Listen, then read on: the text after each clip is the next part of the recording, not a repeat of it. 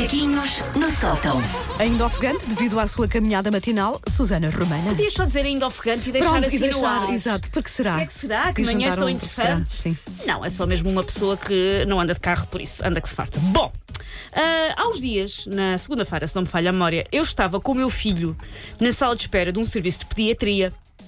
Quando ele pega num livro e vem ter comigo todo contente, a pedir para eu ler, e a dizer: Olha, mãe, é o Pai Tal. O Pai Tal é o Pai Natal. Para tal. Desprevenida. Eu olhei para a capa e dei um grito de dor. Porquê? Não Era o era, o Pai Natal. Pai, não? Não era o Pai Natal. Era esse pulha que dá pelo nome de David o Gnome.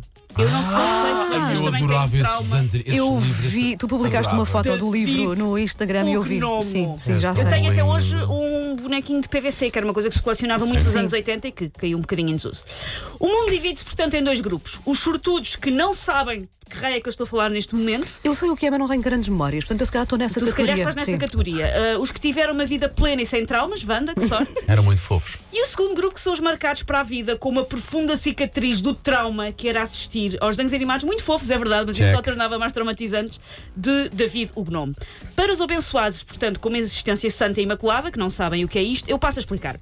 Era uma série de desenhos animados espanhola.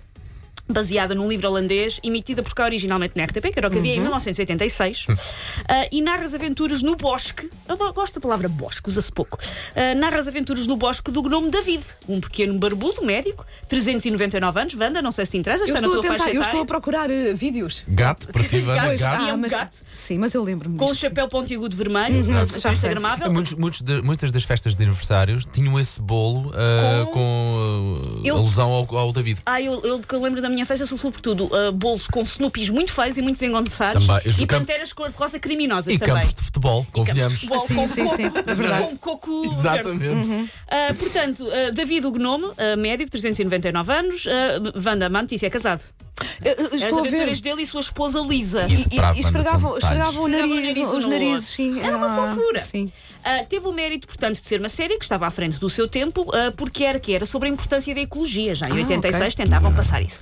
Ah, mas eu, com os desenhos animados de David, não aprendi o que era um ecoponto amarelo, não aprendi que a flor de jade tem folha perene e está em vias de extinção. Aprendi o quê? O que era a morte.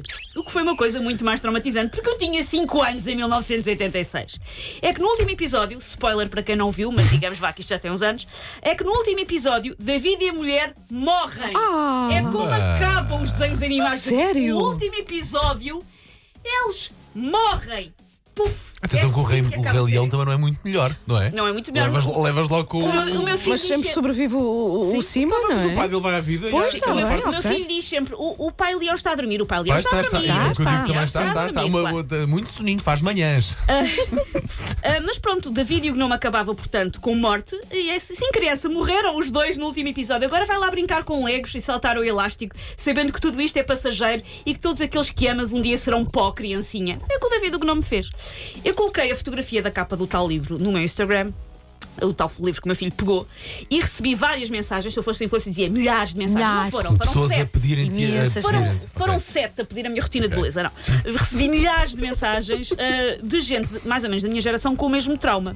Eu diria que a sacana da série David o Gnome me lesionou emocionalmente duas vezes.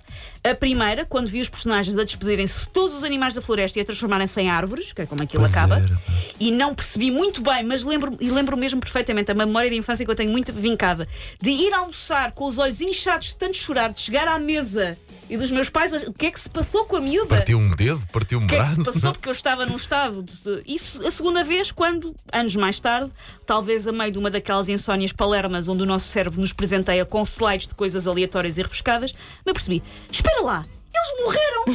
Aquilo da árvore! Eram eles a morrer!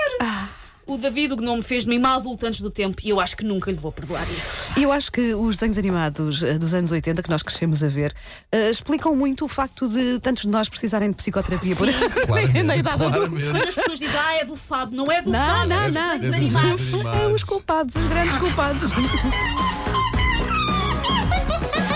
Take your paws off me, you damn dirty ape! Macaquinhos no sótão.